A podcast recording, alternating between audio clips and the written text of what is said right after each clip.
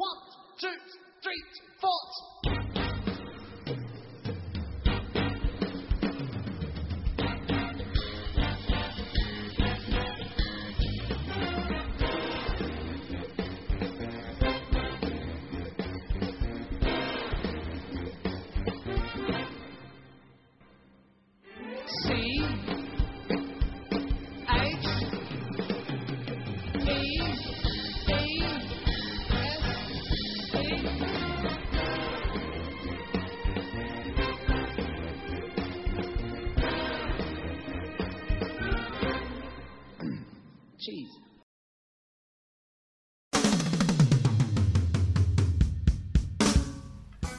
Hello，欢迎收听这一期的知识电台，我是培根。我是西西，我靠，第一期有点紧张。你心情如何？激不激动？有还行，比较啊平静。我觉得我特别激动，因为我觉得我快要成名了。成名这么简单吗？我说我准备了一大段的开场白，但是我不知道应不应该说。我觉得如果说了，可能就是三十分钟，三十分钟开场白。那你别说了啊，我们开始吧啊，开始读网友的私信吧。没有没有，那我还是要先讲一下嘛，就是为什么要做这个嗯电台嘛初衷要讲给大家听，对吧？嗯，嗯，就是为什么要成立知识电台？你问我呀，你你要问我为什么的呀？我问你是不是啊？对啊，你看我们搞得好像很没有默契一样，哦哦，你要让他们看到我们的默契。是不是还要叫你名字啊？呃，不用不用，那我我重新开始啊。那为什么要成立知识电台呢？为什么呢？啊，当然是为了出名啊。没有，带上我是不是？对对对对，对我我觉得啊，就是，嗯，就我觉得在我们这个年龄段嘛，就嗯十八到二十五岁嘛，就我十八，你二十五，对吧？啊，原就在我们这个年龄段 对啊，谁要是？呃，就反正在我们这个年龄段嘛，就会遇到形形色色的问题嘛，各种问题嘛。这确实呃，那反正我觉得，就是大家遇到这些问题其实都是差不多的，就好像比如说我的一个前辈呢，我的一个前辈跟我说啊，你到我这个时候，你肯定会遇到这样的问题，然后我到了他那个时候，呃，真的发现就遇到了这样的问题，然后我就开始跟我的后辈、跟我的晚辈说，你呢，到我这个时候，你就会出现这样的问题，你有没有这种这种感觉？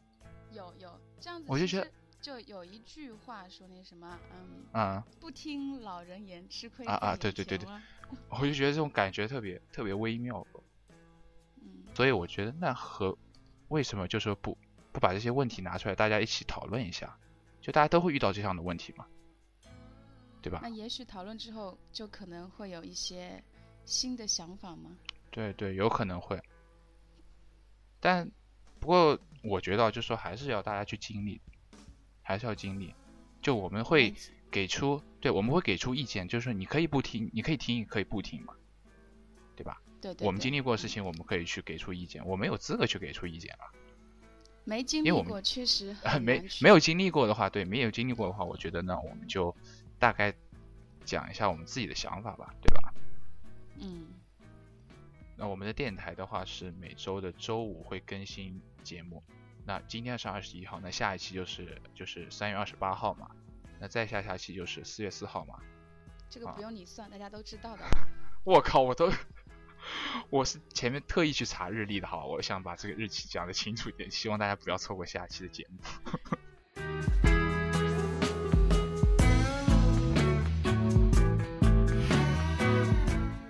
我们每周的话就会选取一个或者几个问题和大家进行一下讨论吧。嗯，那我们今天就正式进入我们的节目环节了。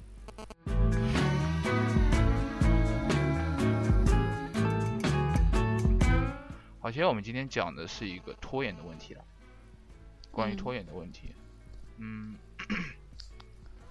呃，一个正在读就是读大二的一个网友啊，就在微博上面发私信给我嘛，他说他平常那个课业压力非常的大，他的作业很多，然后他作业但是他作业布置下来以后，他通常不会马上去完成的，就就是放到一边去，然后等到要交的时候，然后才开始动工去做，然后最后就是说通宵达旦的把它给完成。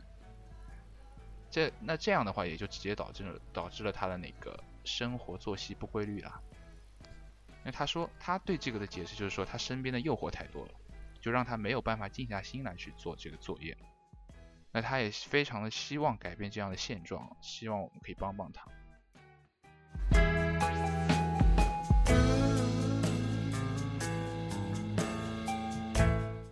我觉得的话，嗯，其实我们来帮他看一下呢。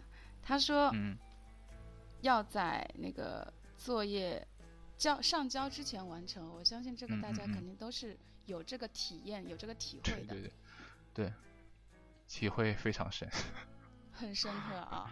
嗯，然后通宵达旦的完成，到时候这个第二天黑眼圈很重啊，这个我是深有体会啊。这个太痛苦了。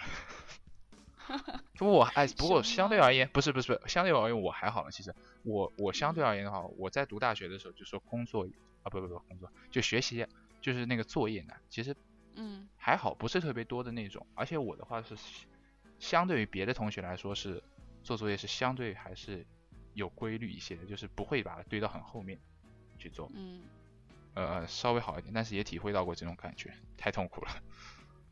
嗯那我还觉得就是他有点那个，就是他说嘛，他说他身边的诱惑太多嘛，就无法嗯静下心来去做作业嘛。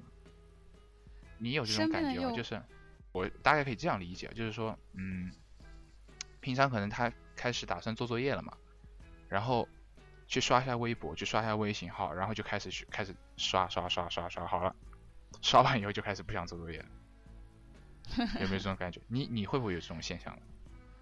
这个经常的呢。对，因为我就觉得有的时候你做一件事情啊，它的时间就是说必须是一一块一块的，就是一大片的那种时间，然后你是的，被这种呃社交媒体然后分把这些成块的时间碎片化了，然后你碎片化以后，其实你就就会觉得啊这点时间根本就不够我去做一件事情，然后你就会放弃，就不去做这件事情了。那所以说，所以说这个其实是就是一个拖延症嘛。然后我觉得他还算是比较嗯轻微的拖延症。嗯，因为他至少认识到了这自己这个是一个拖延症了。对对对对，而且他表现我觉得也算是比较轻微的，只是说把东西放在一边不去做。我觉得这是嗯，拖延症最初级的一个阶段了。而且他到最后啊，你看他说最后他还是完成了，只不过是在最后的时间完成了。那所以嗯说他这个症状还是可以改善的，他还是有救的。对对对，嗯，对我大学的时候啊，对啊，就说大学最重要的一个考试，嗯考嗯试的话，一般同学们都是大概提前一个星期左右准备啊。嗯我我旁边的同学，然后比较比较优秀的同学，他会提前一个月准备。我呢是大概考试的前一天，然后把那书本打开，然后看着看着看着，一想，哎呀天哪，我不能把自己的生物钟搞搞乱了，我得睡觉嗯，然后睡了。第二天，嗯 第二天，比如说八点钟考试啊，我会六点钟起来，然后那个嗯时候就跟打了鸡血一样的，就使劲的看书，嗯使劲地看书。嗯所以我的大学的这个考试就基本上只是前两个小时的复习时间，复习好就进考场。嗯，其实如果碰到嗯比较幸运的啊，像一些可以死记硬背的一些科目啊，那我还是嗯嗯比较、比较能够过去的。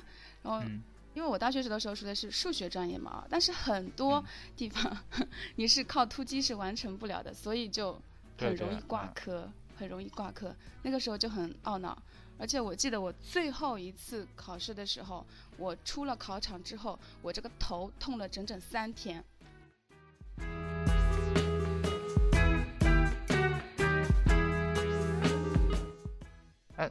你你考的是数学啊？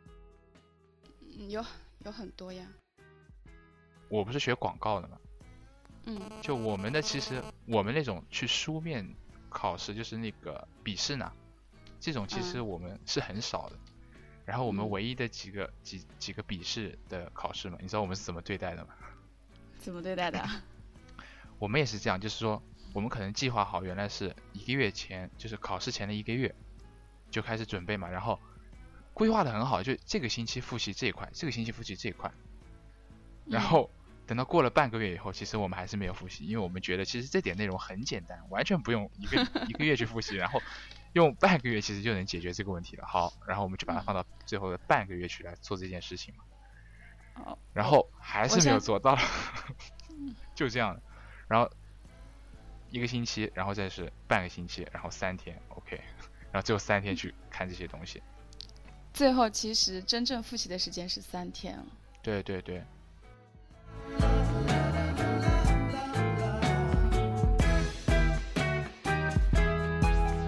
我当时不是我不是班长嘛，后来、嗯后来我收作业，你知道我怎么说吗？比如说我们这是十七周上交作业啊，我会说你必须十四周就给我交齐。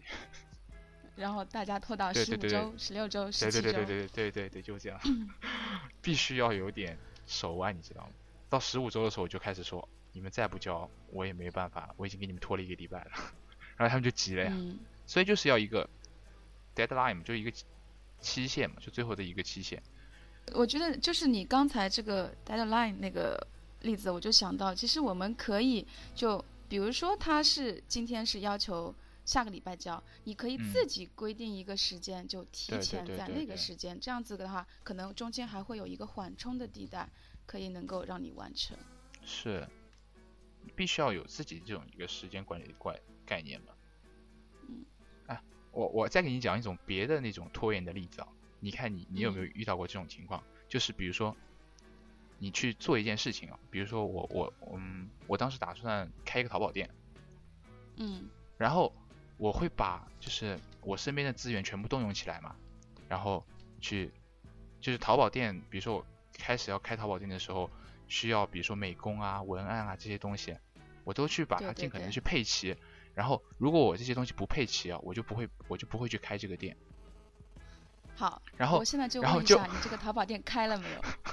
废话没有嘛，然后到到最后就没有开起来。其实这个当时我觉得，这个其实是我当时一个老师跟我讲的一句话，就是说他开了一个淘宝店嘛，他开的很成功，然后我就嗯当时就跟他交流经验嘛，他就跟我说，你做这个事情千万不要就是说去拖，一再去拖，拖到后来其实肯这辈子就注定做不成这件事情。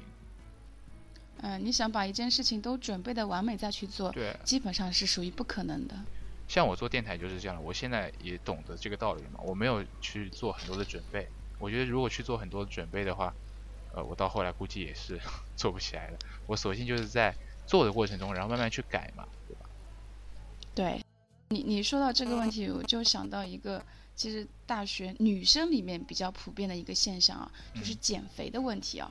啊 啊，啊啊，减肥啊，就是几乎每个女女孩子都会喊我要减肥，但是真正去做的真的很少啊。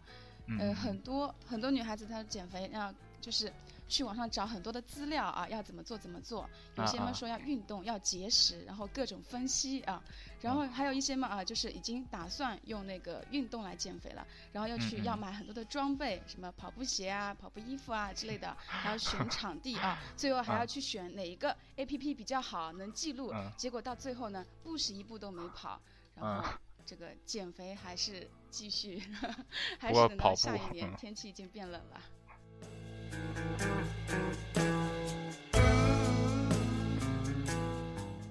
还有一种情况，我觉得是我遇到，就是我觉得比较麻烦的，就拖延，我觉得也分很很多种，就像我前面说的，一个是把哎，事情放一边。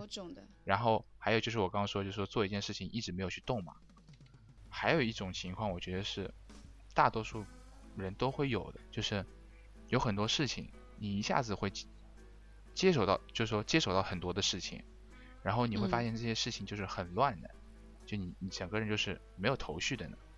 其实这些事情就是对对对，你这些事情拆分开来，每一件每一件其实都是很简单的，但是你混到一起去以后，你就会觉得特别乱，然后你就觉得不想去做这些事情，然后就会把它放一边，你就觉得好像有一天你你自动这些事情都会解决掉一样，但其实它不会自动解决的嘛。但是这到底是一种什么样的事情呢？你能举个例子吗？就比如说我以前做淘宝了，我我虽然没有开成淘宝店的，但是后来我去，开吗？对我我后来去我后来去别人的那个店了嘛，然后一起做淘宝。嗯就是当时我做淘宝的话，就有手上有很多工作嘛，因为我做淘宝，你们不要想这么简单，就是把在网上把东西卖出去，每天都会有很多的事情，我就记在一本本子上面嘛。开始我是没有这个习惯的，知道吧？嗯如果我不记下来的话，其实不记下来以后，就脑子特别乱，我就觉得哎，这个事情要做的，这个事情要做的，然后我想哎，每件事情好像都要做，我就觉得特别烦，烦我就觉得索性就放在那边，就不要去管它。对对对对，有些事情我觉得很，就是你就就有那种心理，就是这件事情你不去做，它自己会自动解决的，这种心理特别可怕。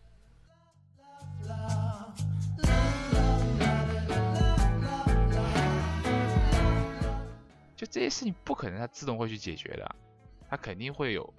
如果说你不去解决这个事情，是肯定会演变得更加的麻烦。这个事情，嗯，你所以说到这个问题哦，嗯，我我就想到，就是我一个同学，他是学师范的嘛啊，然后啊，他后来毕业之后去当了班主任。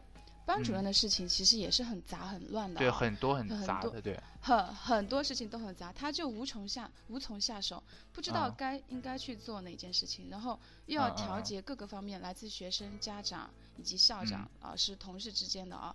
然后他有的时候就真的是像你这样子，就什么都不做，就等着那个发生一件事情再解决一件事情。然后其实这样子的话，他那那就是那前段时间啊，其实很不好，就是家长不满意，学生啊那个班级的管理状况也就是七漏洞百出呢。这个真的是 太痛苦了，真的嗯经历过这个事情才觉得痛苦。就现在我们在比如说在读书的时候，你你可能就是事情不多呢，你不会体会到这种感觉。等到你工作以后，你就会经历到这些问题。哎你就会八方都是事情对飞过来。对对对，所以我那我们来看一下，就是说这么多的拖延的问题啊，它到底是为什么？肯定是一个选择的问题嘛。怎么呢？因为你如果不做这件事情的话，嗯嗯你可以有暂时的安逸，嗯嗯，但是如果你去做的是，其实你真正去做了，我觉得那种感觉、那种痛苦还是比较少的。真正正最最痛苦的是黎明之前最黑暗的时候，就是你打算去做的之前，你克服自己，自己去做的时候，就那段嗯时间应该是最嗯难克服、最痛苦的时候。嗯嗯，就是说你就是说一个选择嘛，就是呃你要去做这件事情，肯定就是很很痛苦，就觉得很麻烦。嗯，还有一个选择就是说你可以逃避嘛，获获得一时那种安逸。那很大部分人应该会选择后者吧，就是更安逸的一种。当时就是那理种性告理理性告诉我嗯们应该应该选择前面一个，但是感性的我们最后最终都选择了后者。贪谁不贪图享受嘛，对吧？这个嗯没办法，我觉得。所以如果你不经历一些事情，你是没有办法体会到这个辛苦和逃避这个应该选哪一个的。嗯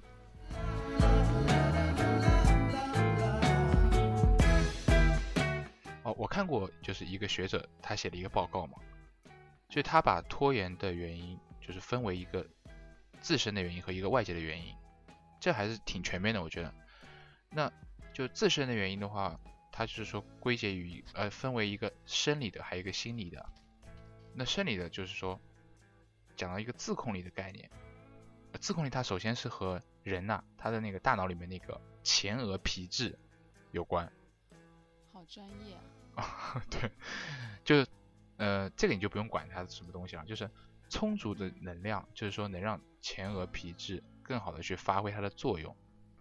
所以这个是这个其实，嗯，这个是不是就是我们精神充沛，就心情比较好的时候，自控力会强一点，这个有关系。对对对，差不多就这样。就是说，它其实自控力呢，它是会消耗的，知道吗？就是说，你比如说在这件这件事情上面，你你的嗯自控力消耗掉了，也许在那件事情上面，你的自控力就会少很多。就比如说你这件事情没有拖嘛，你也许那件事情嗯上面就会拖了，有这种可能性。这个有的有的有的。对对，所以说从科学的角度上角度上来说的话，就是说，为了你控制你的拖延，你需要就是说保证精力，就把你容易拖延的事情，就放到你精力充沛的时段去做嘛，这是一种科学的办法，我觉得。嗯，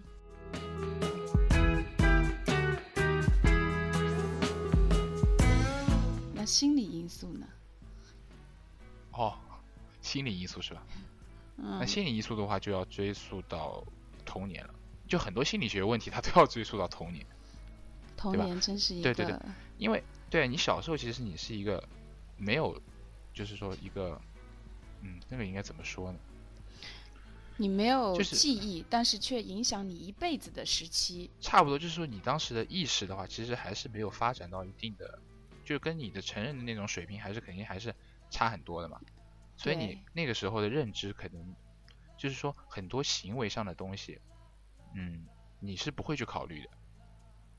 这个你就让我想到啊，我不是拖延是比较严重的嘛啊，啊让我想啊到我小学时期，好像我从小学开始就已经有这样子的一个苗头了。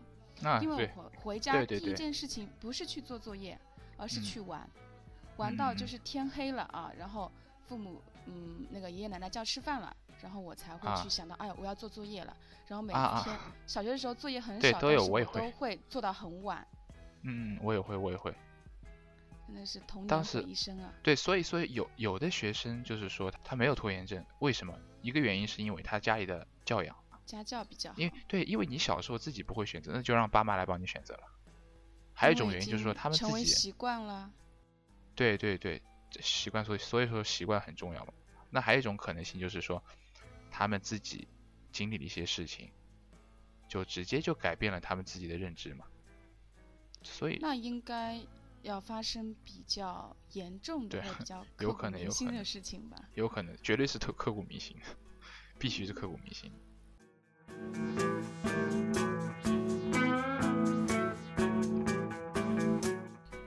刚刚讲的是自自身的因素，那么我现在来讲讲就是那个外界的因素。那外界的因素的话，大概的话可以分成三个，就一个是直接的诱因，嗯还有一个是他人的，就是说他人对你的影响，还有一个就是社会的因素。那直接诱因这个怎么理解啊？就是说你做的这件事情，它本身对你没有什么吸引力，没兴趣去做。对对，主要就是这个没有兴趣去做。就你很多拖延的事情，就是因为你不爱去做这件事情。讨厌去做，不是你自己想去做，而是对对对对别人逼你去做的。对对对对对。那么还有就是他人的影响怎么怎么理解？就是说，就像我童前面讲的童年的那个经历嘛，嗯就你小时候，比如说你发生了拖延，如果说你的父母跟你说，哎，这个是，就他们觉得可能就没有关系的，就是你吃饭你先去玩，然后再去做作业，他们觉得这是没有关系的，就不去哦，管你。对对对对对，那那你自然而太太有感触了。你现在特别恨你爸妈是吧？当时没有教育好不是因为因因为我小时候不是我爸妈带的嘛，然后爷爷奶奶你也知道的嘛，嗯嗯嗯对小孩子基本上是不管的呢，比较放啊任的状态呢。然后又又因为我小时候成绩嗯也不算烂呢，所以这个嗯问题就一直拖拖拖拖到现在就也。嗯他们最多只是会说一下，哎，他说你怎么还在做作业？他们可能就会以为嗯我作业比较多，啊，有可能嗯他们只看到你做作业的时候，没有看到你去玩的时候。嗯，因为我在玩的时候他们还没回来嘛。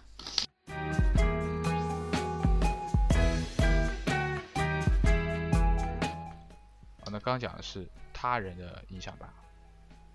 嗯那，还有一个因素就是说是社会的因素嘛。社会因素，对，就社会因素，就是说它这个是，嗯，我们就现在所处的这个社会啊，我觉得是比较浮躁的，有这种感觉吧？特别浮躁，特别浮躁。对对对对，就其实这种浮躁的这种这种大环境呢，它肯定会影响到你的。你因为你身处在这个环境中，你你肯定会被这种氛围所感染的嘛，你肯定会受影响。这样所有人都不去努力学习，你一个人在对对对，图书馆里面啃啃书，这是不大可能的呢。是的，就比如说你在寝室里面大家都在玩，你会不玩吗？我觉得那个时候我看书我肯定是看不进去的。呃，但但是啊，就是我突然想到我的一件事情啊，我们寝啊室的学习氛围其实是比较好的，那他们嗯几个都是很早起来的，然后每次嗯当我睁开眼睛的时候，我会发现寝室都是没人了，他们都已啊经去学习了，然后。啊我我我一个就是一个室友，他就是毕业的时候跟我讲，他说我们三个带了你四年，你怎么还这个也死样子就没有改过来？就说我出 那个本来应该说是出淤泥而不染啊，就是反正倒过来，嗯就是你呃已经你真没救了。了，已经没救了。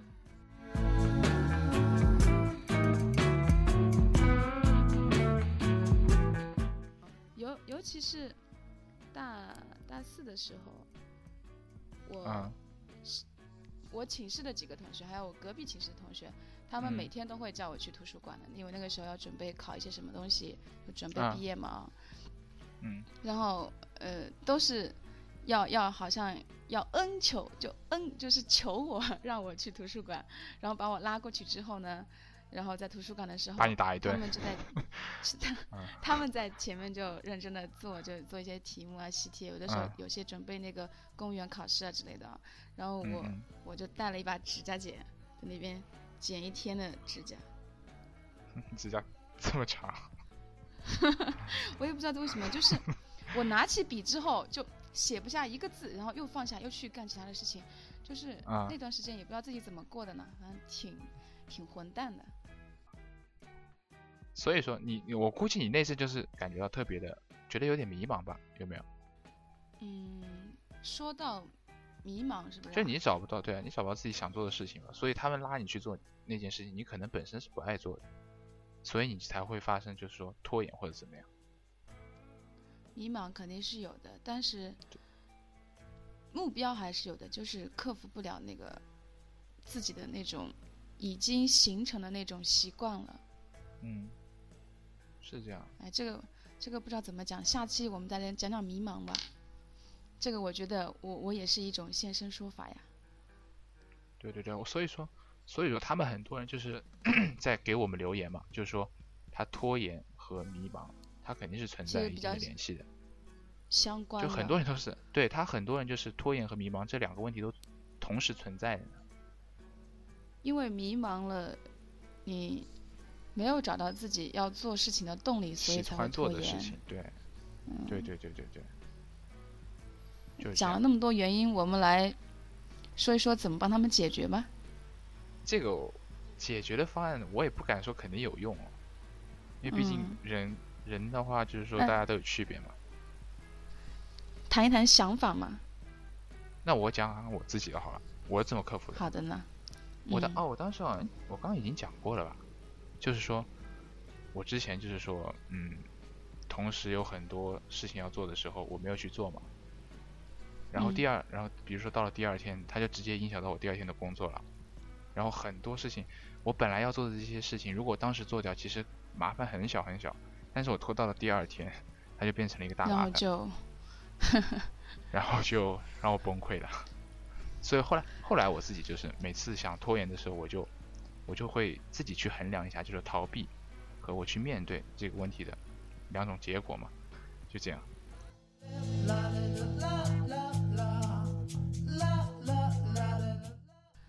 比如说我买了一一袋零食啊，我要嗯吃掉它，嗯，这件事情我从来不会拖延，而且会一次性的把它吃完。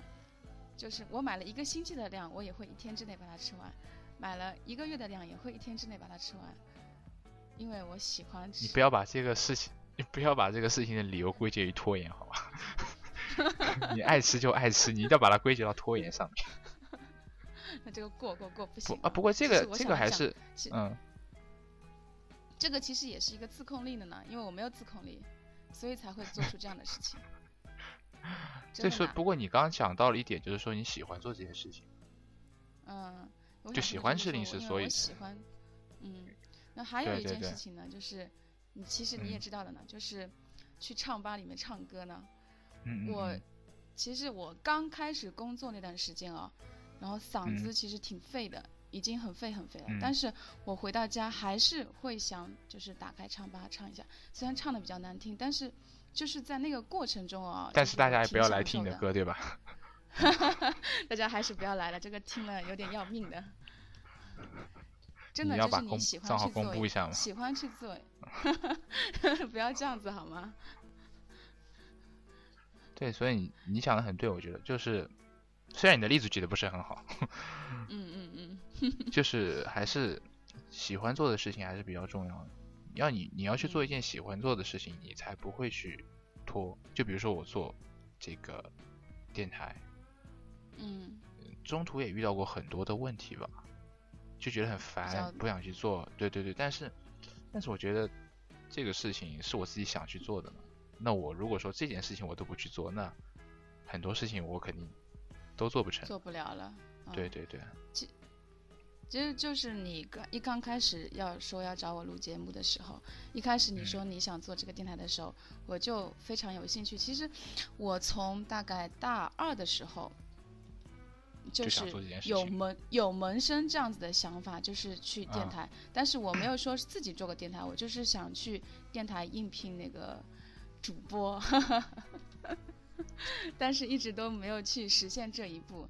因为我想电台应聘主播，肯定首先得考普通话吧，啊，啊然后！普通话考试之前是要复习的吧，肯定要准备的。你当时你如果想考个随随便便的，肯定是可以过的，但是，呃，要电台至少得一乙吧，一乙的话你不准备一下还是通过不了的。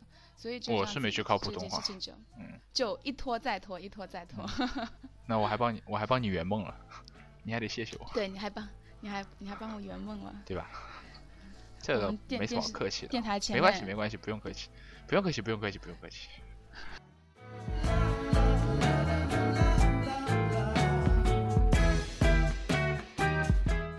回到刚刚你讲的，扯扯扯扯太远了，刚刚。扯太远讲到哪儿了啊。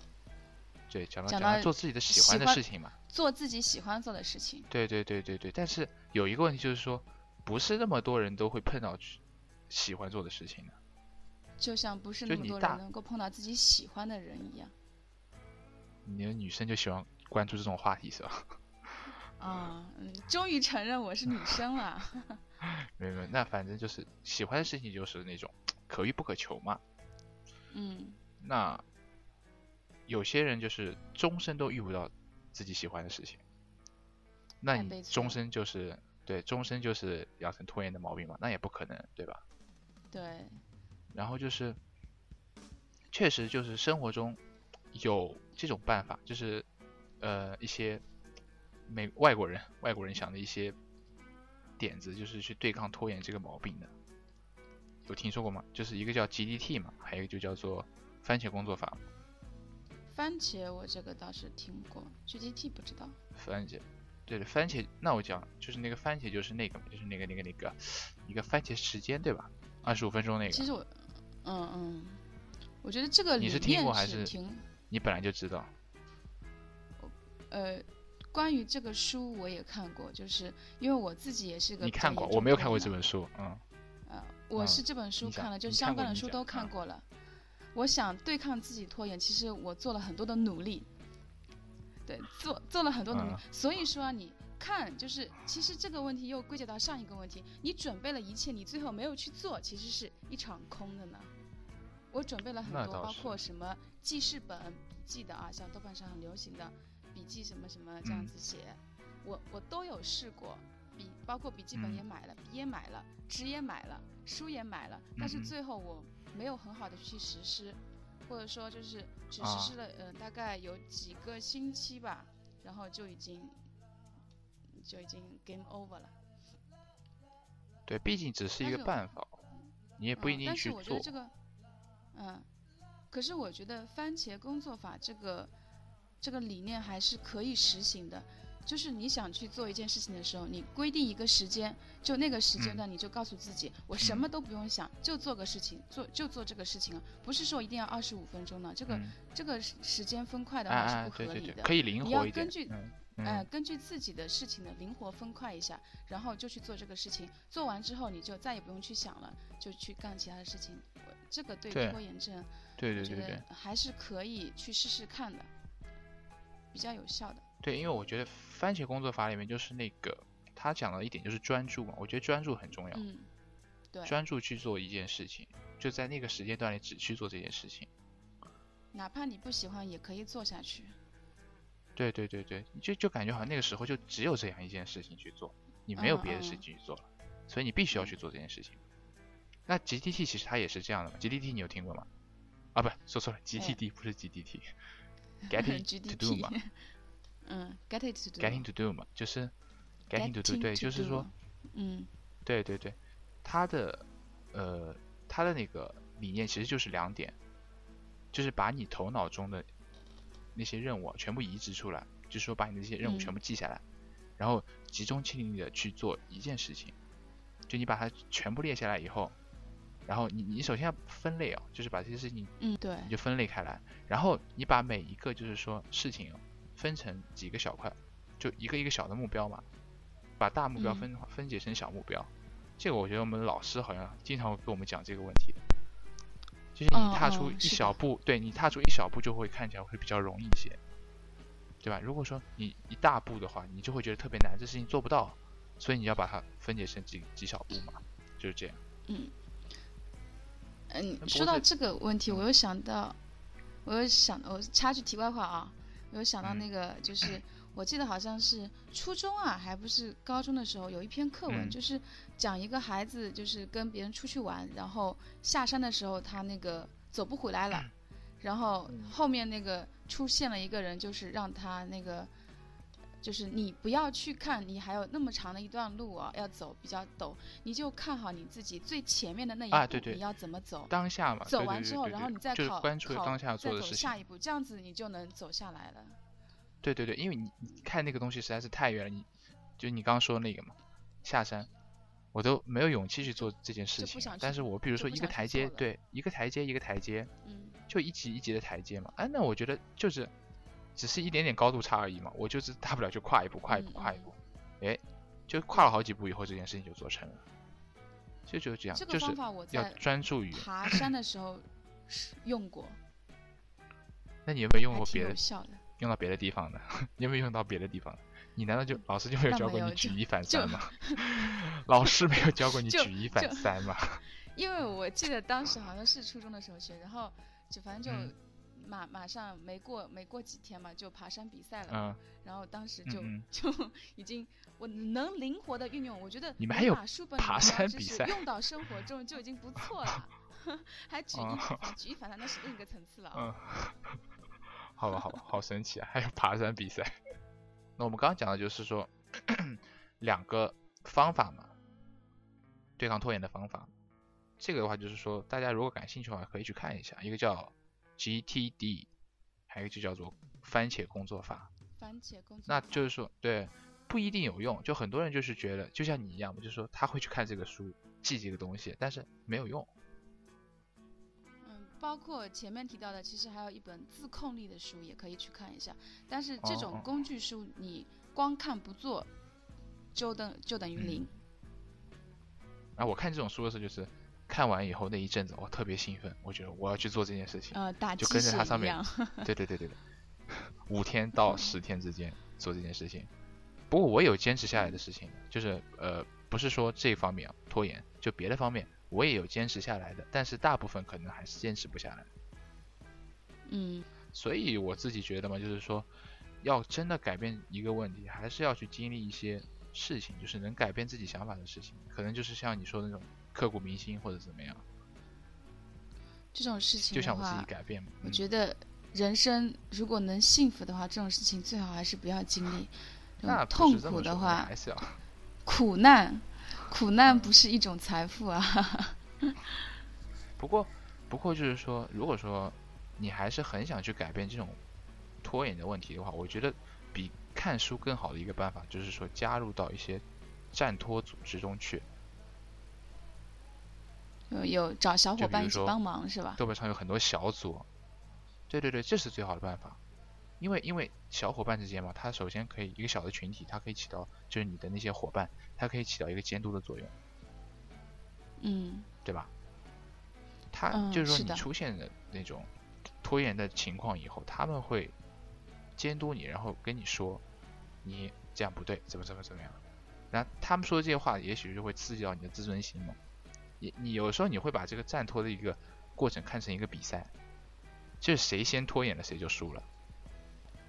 嗯你，的好胜心在，但但在这里我嗯，我我还是希望给大家一点建议，就是能有线下的最好线下，就是你会，因为其实我们拖延大部分时间都是耗在网上的啊，线下如果能有的话是最好的。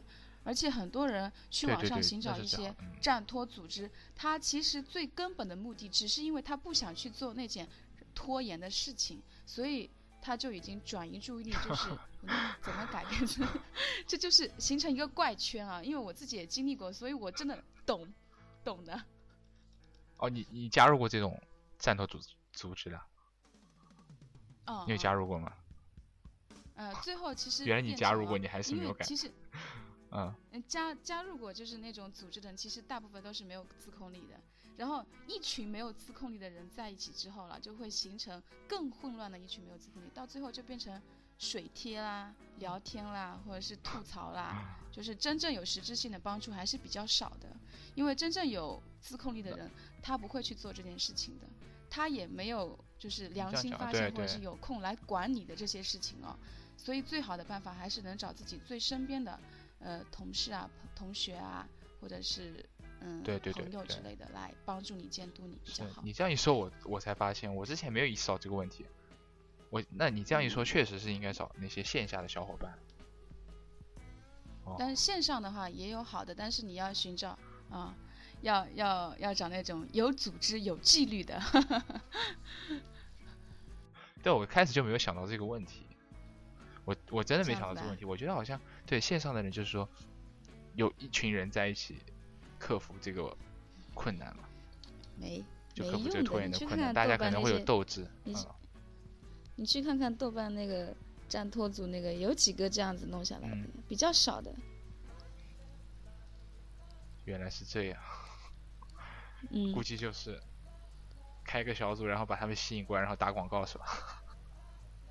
哦，真的是开个小组，就是能接下来像很多豆瓣的打卡打卡贴哦，就是什么来打卡减肥的也好，什么看书的也好，基本上都是就是有一个有一个人就是。也不知道他是怎么调查，但是他自己的那个小组里面打卡的人哦，就是他发现了一下，就是、嗯，呃，打卡之后就最多最多没超过一个月的就停掉了。然后他说了一件事情，他就是把那些就是声明要打卡的人，然后最后没超过一个月的全都给他把拉黑了，就是再也不能 加他的小组了。哇，这么残酷。那我觉得这个还是真的是真心去做一件事情的，嗯，他真的是想帮助这些人吧，可以这么说，嗯对，对，伟大。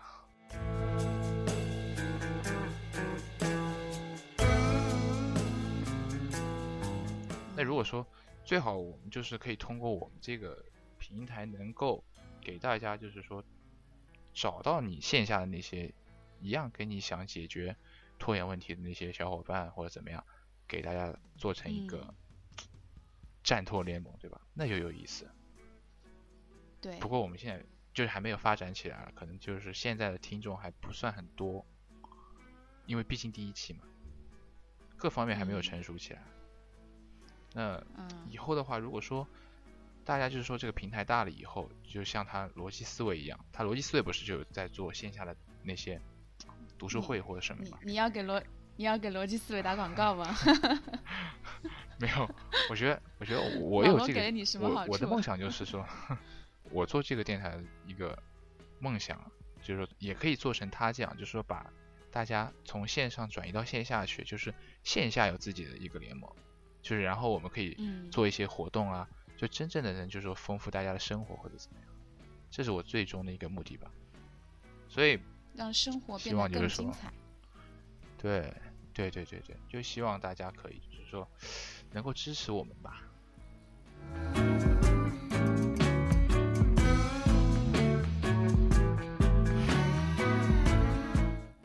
第一期的节目就到这里结束了，呃，感谢收听第一期的知识电台，非常感谢大家。